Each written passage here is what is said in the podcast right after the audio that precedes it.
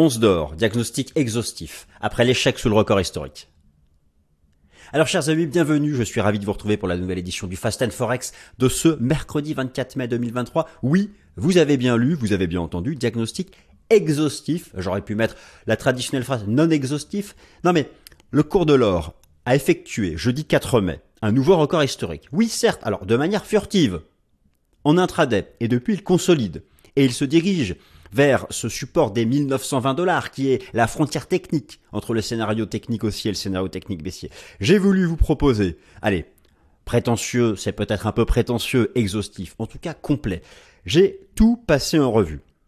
Ce repli là du cours de l'or, est-ce une opportunité ou y a-t-il un risque de revenir dans le bas du gros range sous les 1700 dollars?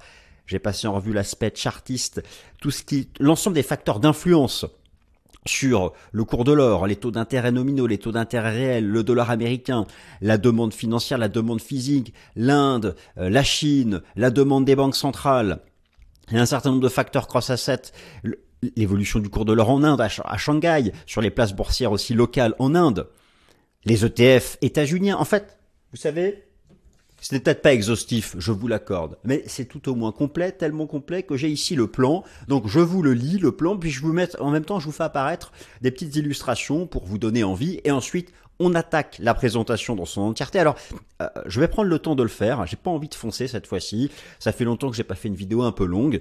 Donc euh, voilà, je, ce sera quelque chose d'assez complet sur le cours de l'or parce que il y a des signaux paradoxaux, il y a des choses contradictoires. En fait, c'est tellement passionnant. Et, et à la fin,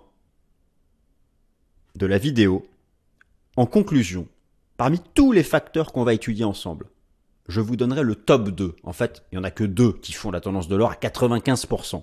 Mais on va quand même passer du temps sur les 5 autres pourcents, parce que voilà, écoutez, on fait des choses ici.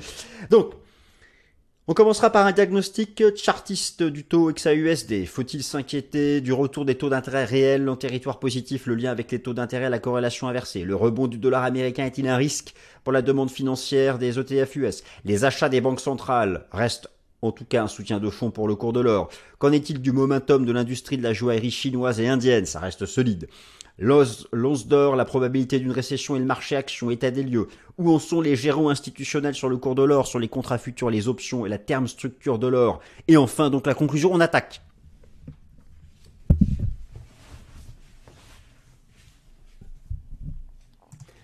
Chers amis, diagnostic exhaustif, allez, diagnostic complet après l'échec sous le record historique, en tout cas la consolidation sur le record historique.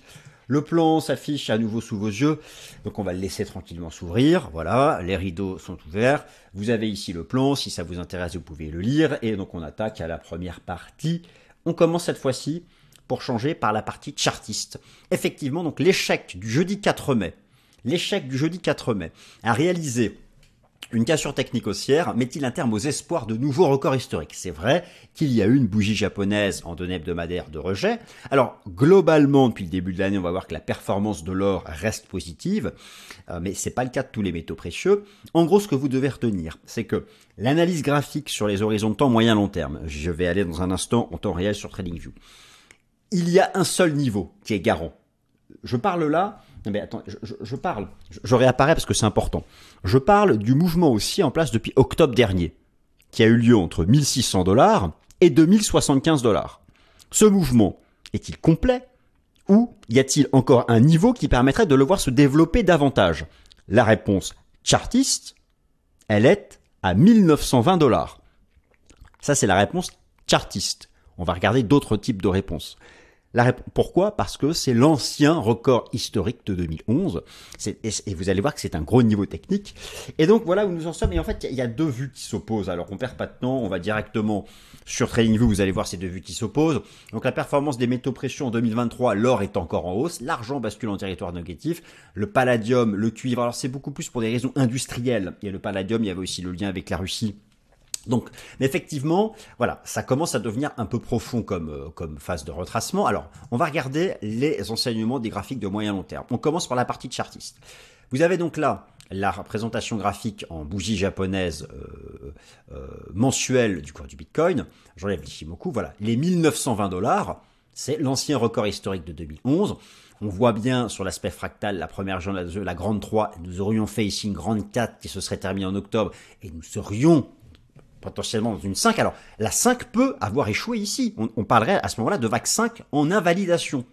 C'est-à-dire lorsqu'elle n'est pas capable de dépasser ici le sommet de la 3.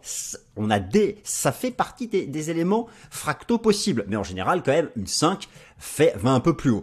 Me direz-vous, elle a fait quelques centimes de dollars euh, de plus haut. Oui, non, mais ok. Alors, pour valider cette construction, d'un point de vue chartiste, c'est 1920 dollars. Maintenant, si j'ajoute les enseignements du système Ishimoku, on voit qu'en Ishimoku, le repli pourrait être plus prononcé en mensuel, tout en gardant libre le chemin de la hausse. Donc voilà, là, chartisme et Ishimoku s'opposent. Maintenant, je trouve que c'est l'horizon de temps hebdomadaire qui résume le mieux la situation. Je vais zoomer dessus ici. En fait, il y a deux possibilités. Vous avez, il y a deux possibilités. Vous avez donc, vous retrouvez le, il y a ceux qui pensent que nous avons un gros canal latéral vous le voyez ici en bleu, gros canal latéral, entre les 1600 dollars et les 2075 dollars. Gros canal latéral, et donc là, le marché échouerait encore au contact de la partie haute, et donc l'idée c'est de revenir en la bas du range, et il y a l'autre hypothèse, l'autre hypothèse, qui est celle de ce canal, de ce canal à faible pente dont le marché serait sorti par le haut à la faveur de la crise bancaire du mois de mars, et là nous serions simplement en phase de pullback, alors il passe vers les 1940-1950 dollars, et donc ça montre à quel point cette zone des 1920-1940 elle est importante, parce que voilà, c'est en fonction du comportement du marché sur la base de la clôture hebdomadaire, que nous allons pouvoir trancher. Donc voilà, c'est pour ça que c'est passionnant et que ça m'a paru important de refaire de faire la vidéo maintenant parce que nous sommes là dans cette zone d'incertitude et euh, forcément voilà derrière réintégrer le canal euh, casser 1920 dollars sur le plan de chartiste, c'est un risque de retour dans le bas du canal. Donc ça, ce sont les deux scénarios qui s'opposent sur le plan de chartiste. Maintenant, euh, moi, quel est mon choix? Je vous dirais que je ferai le choix des 1920 dollars. Euh, car je trouve que là, les, les Shimoku donnent des, des, bornes un peu plus larges. Donc voilà, clairement, pour parler clairement, hein, pour arrêter le blabla, cette phase haussière qui a commencé en octobre dernier, il faut préserver 1920 dollars pour qu'elle puisse se développer davantage, sinon c'est fini, on retracera beaucoup plus. Et, donc, et donc oui, vous savez, j'avais fait une vidéo par ici en disant est-ce que l'or, il a fait son nouveau record historique, l'or. Alors oui, oui, d'accord, c'était furtif mais, l'ancien record historique, l'ancien record historique est là. Il l'a fait de, de, quelques, il a fait de 5 dollars, voilà. Depuis, donc, il est en retracement. Et donc voilà, c'est pour ça que le, timing est bon de se poser la question maintenant, du moins sur le plan technique. Maintenant, il faut comprendre ce qui se passe et, et ce qui se passe sur le plan technique et cette incertitude chartiste, là, elle est du fait des facteurs d'influence du cours de l'or que je vous ai donc remis ici en bas. La demande financière, la demande physique et les aspects cross-asset, la tendance du dollar américain, la corrélation inversée au taux d'intérêt nominé au taux d'intérêt réel, le cadre macroéconomique, et donc c'est tout ça, elle demande des banques centrales, et c'est donc tout ça qu'on va prendre le temps de passer en revue. Et on commence par les taux d'intérêt. Je donne déjà une partie de la réponse parce que c'est vrai que je vous ai dit qu'en conclusion, je vous dirais qu'est-ce qui compte le plus. Écoutez, ce qui compte le plus, ce sont... J'ai tout passé en vue. J'ai tout passé en vue. Ce qui compte le plus, c'est la corrélation inversée avec les taux d'intérêt nominaux et les taux d'intérêt réels. il faut jouer entre les deux. Alors, déjà pourquoi? Parce que les taux d'intérêt, vous savez que c'est la rémunération du marché de la dette, et, alors que l'or, ça ne rapporte rien. Pourquoi il y a une corrélation inversée L'or ne rapporte rien, ni dividende, ni coupon, euh, taux d'intérêt sur le marché obligataire. Lorsque les taux d'intérêt remontent, le marché obligataire redevient intéressant parce que lui délivre son taux d'intérêt. J'ai fait une vidéo Top Gun sur ce sujet. Et en plus là, avec l'inflation qui recule, comme les taux d'intérêt réels, c'est les taux nominaux moins l'inflation, les taux d'intérêt réels remontent. Le taux d'intérêt réel états-unien vient de repasser positif. Si vous cherchez une raison là à la consolidation de l'or, je dirais la hausse du dollar, le rebond du dollar qui a tenu son support, et surtout les taux d'intérêt réels qui aux États-Unis repassent positifs. Le taux de la Fed 5,25. L'inflation 4,90 égale plus 0,35. Et les anticipations d'inflation sont en effondrement. Donc, vous comprenez un peu Mais il n'y a pas que les taux réels, il y a aussi les taux nominaux. Donc j'ai voulu essayer de comprendre tout ça et j'ai tout rassemblé sur un graphique. J'ai tout rassemblé sur un graphique, donc on va regarder ça sur TradingView. Alors, première, première chose, première chose, vous avez ici, alors regardez bien, euh, prenez le temps de regarder. En jaune, le cours de l'or. En marron, le taux d'intérêt réel des États-Unis. J'ai pris le taux de la Fed moins l'inflation. En bleu, les taux d'intérêt du marché, les taux nominaux. c'est le rendement obligataire à deux ans des États-Unis, envers le dollar. Toutes les phases d'avancée majeures de l'or, regardez, prenons ça par exemple, la phase d'avancée de 1200 à 2000, c'était quoi? La chute des taux réels, la chute des taux nominaux. Le dollar était en hausse, mais c'est d'abord les taux, ensuite le dollar. Prenez ici la correction de l'or de 2000 à 1600 c'était les trois facteurs qu'on jouait contre l'or. Il y avait à la fois la hausse des taux nominaux, la hausse des taux réels. D'ailleurs, regardez le point haut de l'or, c'était pile poil le renversement du taux réel, qui certes, alors le taux réel était à moins 8%, il était négatif, mais ce qui compte c'est la tendance. Et là, attention, regardez, taux réel de la Fed, plus 0,35. Je vous montrer ici. Vous avez en vert le taux de la Fed en réel, il vient de repasser positif 0,35 parce que l'inflation recule. Ça, c'est un facteur de pression. Et en plus, à, en plus, à court terme, les taux nominaux remontent aussi car les anticipations de pivot de la Fed sont reportées car un certain nombre de membres de la Fed communiquent ardemment pour dire attendez, non, non, rêvez pas. Euh, l'inflation est encore trop haute, on va pas pivoter tout de suite. Il y a même un scénario que le taux de la Fed pourrait encore monter de 5,25 à 5,50. Donc voilà, c'est tout ça qui joue en ce moment. En fait, il y a, honnêtement, vous cassez pas la tête, même s'il y a plein d'autres facteurs qui jouent. On va regarder la Chine, l'Inde, les banques centrales, et bien sûr que ça compte aussi. Mais au final, ça, il y a que le cycle des taux d'intérêt qui agit quasiment sur l'or, avec aussi un peu le dollar. Donc, donc là, que, regardez maintenant à court terme, l'or se replie. Vous voyez que c'est pour l'instant c'est un petit repli après avoir bien monté. Mais qu'est-ce qui se passe? Regardez. Les taux du marché remontent, le dollar remonte et les taux réels viennent de repasser positifs. Voilà, donc pour que l'or tienne les 1920 dollars, qu'est-ce qu'il faut? Il faut que le rebond technique du dollar US finisse par s'interrompre, que les taux du marché échouent sur... Donc regardez ici, la phase de hausse entre les, euh, les 1600 et les 2000, entre octobre dernier et maintenant, c'était quoi? C'était la fin de la hausse des taux nominaux. Certes, ils n'ont pas chuté, mais ils ont arrêté de monter. Vous voyez, les taux nominaux. Et la baisse ici des taux nominaux avec la crise bancaire. Et c'était surtout la baisse du dollar américain. Donc, vous voyez, ça agit. Mais, mais globalement, vis-à-vis de ces trois-là, il y a donc une corrélation, euh, une corrélation euh, euh, inversée. Il y a une corrélation inversée vis-à-vis de, de, ces trois-là. Alors maintenant, lorsqu'on regarde justement par rapport à ces taux du marché, euh, les, les Alors, il y a quelque chose qui, m'intéresse pour savoir comment les institutions. Alors, le problème des taux réels, c'est ça. Les anticipations d'inflation s'effondrent aux États-Unis. Toutes les composantes de l'inflation, toutes les composantes de l'inflation sont en chute libre selon l'application Trueflation aux États-Unis. Alors, ces données d'inflation-là arriveront avec retard dans les taux d'inflation officiels, mais forcément, si les taux nominaux restent stables en haut et que l'inflation continue de reculer, les taux d'intérêt réels remontent et ça détourne de l'argent des métaux précieux. Donc là, c'est là où c'est un peu compliqué. Maintenant, lorsqu'on regarde, je suis allé voir pour les taux d'intérêt du marché. Alors on prend le rendement obligataire à deux ans aux États-Unis. Moi, le rendement obligataire à deux ans, là je le vois en rebond technique. Là, vous avez le niveau de décrochage euh, de la crise bancaire. Moi, je pense que là, ça va échouer là. Et, d'ailleurs, lorsque j'ai ici, voilà, en, hebdo, moi je suis persuadé ici qu'on est en train de faire une sorte de canal. Alors, éventuellement, ça peut revenir tester un peu les plus hauts, mais pour moi, cette zone-là, elle sera vendue. Et ensuite, ça repartira à la baisse. voilà, c'est où, on fera longtemps un range là-haut. Ça, c'est mon scénario sur le, taux d'intérêt à deux ans. Alors, je, me suis tourné vers les données du rapport Commitment of Traders de la CFTC et j'ai regardé ce que, ce que sont en train de faire les institutionnels qui trade les contrats futurs et les contrats d'option du rendement obligataire à deux ans des États-Unis. Et c'est passionnant parce que les traders de hedge fund sont massivement short. Ils shortent à fond le rebond. Et ils shortent depuis octobre 2022. Ils shortent depuis octobre 2022, donc ils ont commencé à shorter ici. Donc ils avaient quand même ils avaient chopé le point haut, enfin toute la zone de point haut. Donc je me dis, j'ai tendance à leur faire confiance que si on revient là, ça va rebaisser. Bon, par contre, par contre, les asset managers, par contre, les, asset managers sur le rendement obligataire de eux, sont repartis à l'achat. Donc il y a actuellement là une vive opposition entre les traders de hedge fund et les traders d'asset management. Mais overall, les traders de hedge fund, moi je les trouve plus agressifs, je trouve qu'ils ont davantage chopé les points d'inflexion. J'aurais tendance à leur faire confiance, ce n'est que mon point de vue, et vous pouvez choisir de faire confiance aux asset managers. En tout cas, cette zone ici, c'était la zone de renversement de la crise de la crise des banques, je ne vois pas comment on pourrait dépasser cette zone-là. Donc là, on arrive bientôt au contact de résistance sur le moment obligataire à deux ans euh, euh, aux, États-Unis. Alors ensuite, euh, le deuxième frein, ce qui explique la consolidation actuelle de l'or, c'est le rebond technique du dollar US. Alors, qui, je vous le rappelle, n'est pas une surprise sur le plan technique. On va regarder ça dans un instant. Mais moi, ce qui m'intéresse, c'est quoi? J'ai déjà pu vous démontrer à plusieurs reprises que le lien entre l'or et le dollar, c'est quoi? Ce sont les ETF états-uniens.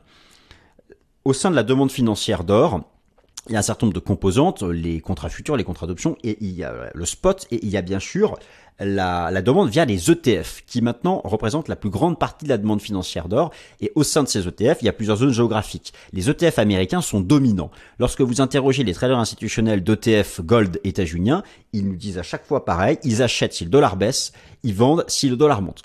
Là, donc, le dollar est en rebond. Euh, c'est pas une surprise sur le plan technique. Il y avait cette hypothèse d'une vague B en trois temps, on est en train de le faire. Moi, je suis allé voir derrière ce rebond du dollar US, est-ce que vraiment les institutionnels se mettent à l'acheter fortement? Je suis allé voir le, le, rapport, le rapport Commitment of Traders de l'euro-dollar, ou encore l'évolution de l'asset under management de l'AUM du plus gros ETF achat du, lor, du dollar. Écoutez, non. Pour l'instant, alors les données sont en retard. Les données sont en retard. Je vais euh, vous montrer ça. Les données sont en retard. Euh, et, de la même façon, je suis allé voir les flux ETF. Alors, pour le rapport cote, les données datent du 16 mai. Donc, il y a un écart mardi 16 mai. Pour les, données sur les ETF Gold, ça date du vendredi 19 mai. Donc, eh bien, eh bien, il n'y a pas eu de décollecte sur les ETF Gold US. Il y a encore une légère recollecte en date du 19 mai. Donc, je vous montre ça.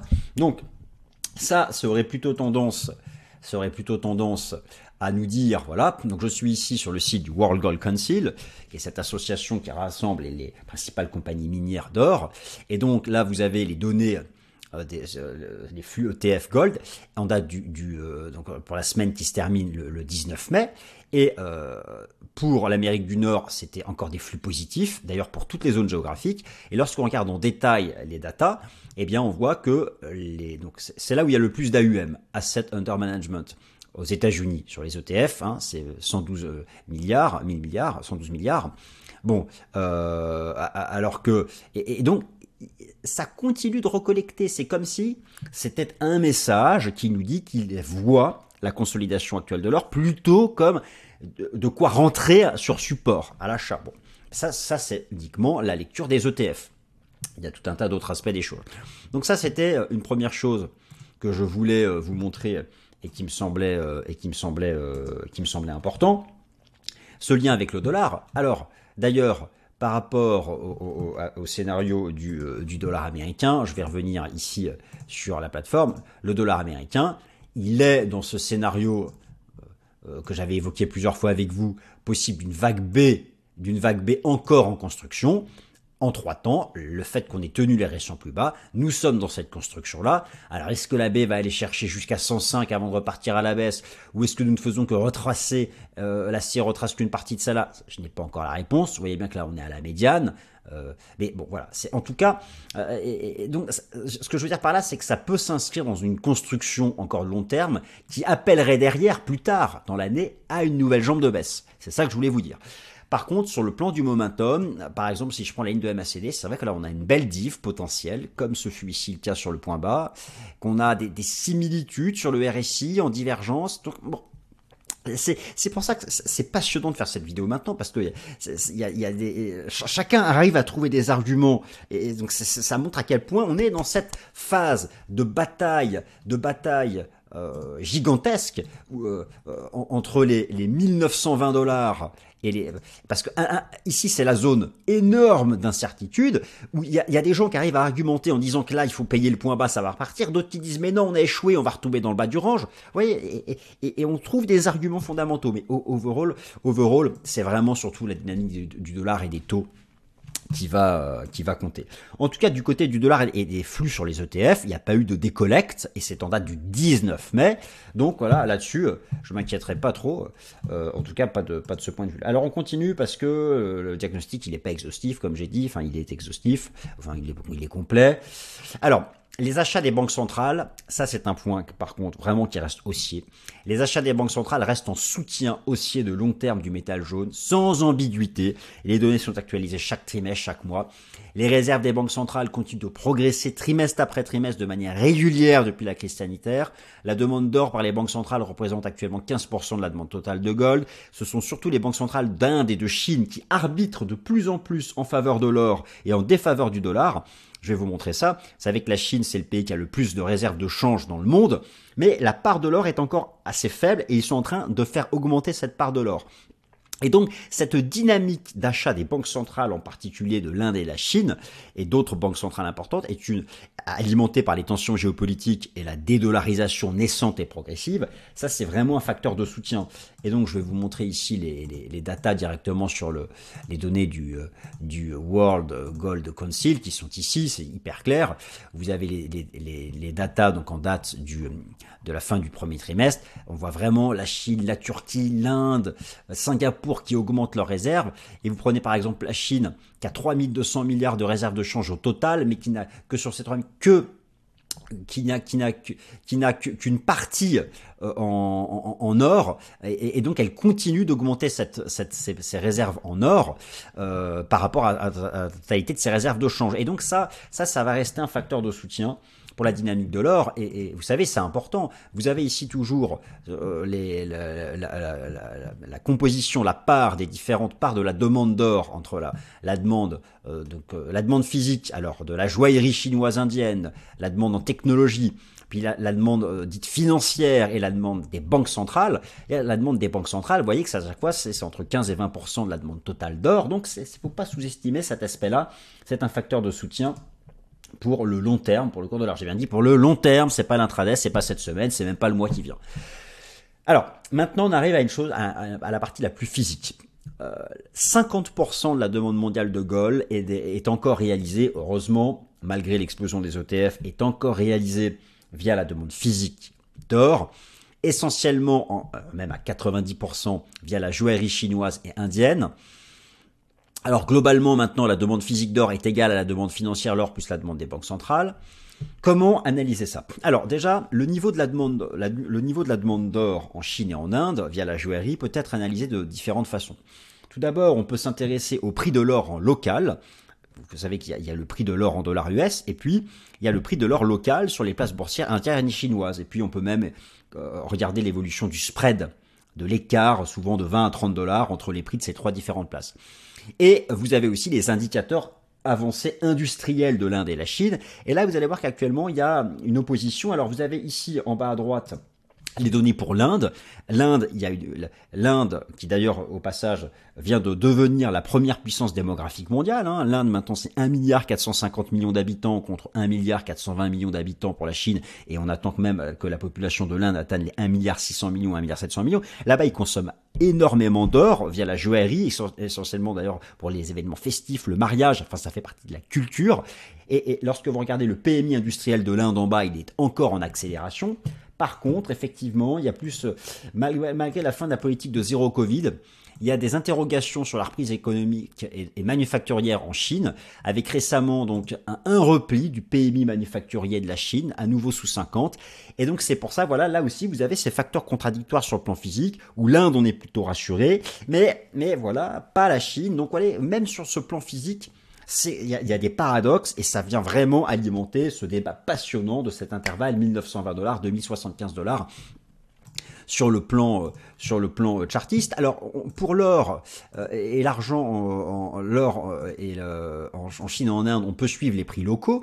Je vais vous montrer par exemple ici donc le prix de l'or le prix de l'or en Inde, en, en, en roupie indienne, et vous voyez que là, bon, bah, on est encore en tendance haussière, on n'a pas cassé de support et que ça reste aussi au-dessus de, cette importante zone latérale. Donc ça, c'est plutôt rassurant. On peut regarder aussi le prix de l'or à Shanghai, où là aussi, donc, on reste dans une phase haussière bien construite. Alors, on voit bien que c'est suracheté, que ça mérite un peu de retracer, mais je veux dire, la tendance de fond reste bullish. Donc ça, ça va plutôt dans le sens d'un marché qui arriverait en dollars US à à s'accrocher donc au, 1920 euh, au, 1920 dollars. Mais bon voilà ça c'est le on est vraiment là dans le débat. Alors alors euh, une autre façon de rappeler que les 1920 dollars sont importants ce scénario de 5 temps vous savez la 4 n'en font jamais le sommet de la 1 donc en plus si on casse 1920 dollars ça là ça hop ça tombe à l'eau ça n'a plus de validité. Donc c'est pourquoi pour moi j'estime que vraiment c'est la frontière chartiste les 1920 dollars pour ce cours de l'or et pour son évolution euh, son évolution actuelle alors ensuite, il y a bien sûr le rapport de l'or avec le débat actuel sur la probabilité d'une récession. Actuellement, là aussi, c'est hyper paradoxal. Les hard data sont plutôt rassurantes, les soft data non. J'ai ici, euh, vous ai remis ici en haut les, euh, une étude de Goldman Sachs du Wall Street Journal sur comment les institutionnels anticipent la probabilité d'une récession. On est toujours à, 66% des institutionnels anticipent une récession. Bon, ça n'a pas trop bougé. Euh, globalement, l'or est soutenu en période de récession, mais en fait, c'est quel lien aussi avec le, marché action Il y a un des éléments actuellement qui fait reculer l'or, c'est que le marché action est en hausse. Enfin, les indices européens font quand même des nouveaux records historiques, et c'est surtout la volatilité du marché action. Donc, l'or, voilà, regardez, prenons par exemple la mesure de la volatilité du marché action selon le VIX. Bon, eh bien, euh, la, vol est au plus bas. Alors, je, dirais que euh, je mettrais un bémol par rapport à ça. Autant, autant la corrélation inversée de l'or avec les taux d'intérêt nominaux, les taux d'intérêt réels et le dollar est importante, autant la corrélation inversée avec le marché action est, est, vraiment loin d'être nette. Il y a des moments où l'or a pu baisser avec le marché action, des moments où il a pu monter avec le marché action. Donc voilà. Et puis en plus, il y a une différence entre la tendance du marché action et le cycle macroéconomique. Prenez le CAC 40 qui fait des nouveaux records historiques. La France ne fait pas de nouveaux records historiques. Vous voyez ce que je veux dire? Donc voilà, c'est pour ça qu'il faut se méfier. Moi, j'aurais tendance, et c'est pour ça que j'ai voulu mettre ça plutôt en fin de vidéo, raisonnez pas tellement vis-à-vis du marché action, mais beaucoup plus vis-à-vis des taux d'intérêt et, euh, euh, du dollar américain. Alors, on continue. Les gérants institutionnels, alors effectivement, depuis octobre dernier, les gérants institutionnels étaient plutôt à l'achat de l'or. Qu'en est-il? On va regarder plusieurs choses. Tout d'abord, ce qu'on appelle la terme structure de l'or. Vous l'avez ici, c'est-à-dire euh, le prix des contrats futurs d'or sur les échéances à venir.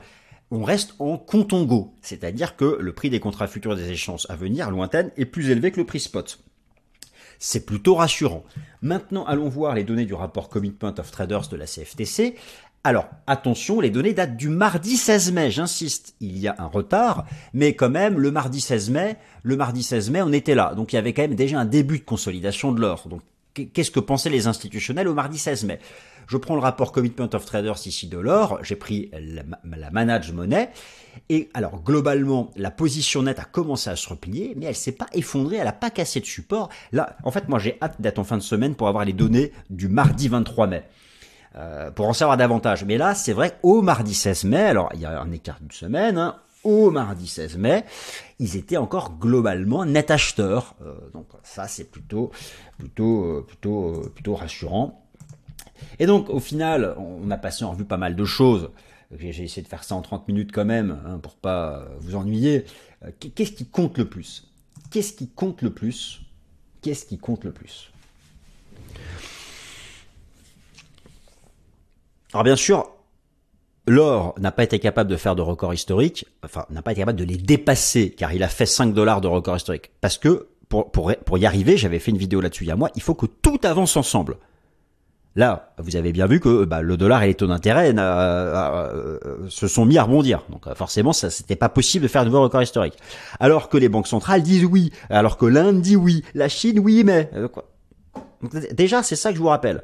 Pour un jour envisager que ça aille plus haut, il faut que tout marche ensemble. Donc là, euh, vu, que la moitié marche euh, euh, à l'avant et l'autre à l'arrière, mais il se passe, bah voilà, ce qui se passe. Mais maintenant, quand même, au final, si on doit faire un choix, parce que là, c'est à s'arracher les cheveux, si on doit retenir que deux facteurs, on va dire déjà l'analyse technique, ok, maintenant que deux facteurs fondamentaux pour arrêter de se triturer le cerveau. Eh bien, voici mes choix. Les taux d'intérêt nominaux en partenariat avec les taux réels le dollar US. Voilà mes amis, et en corrélation inversée bien sûr.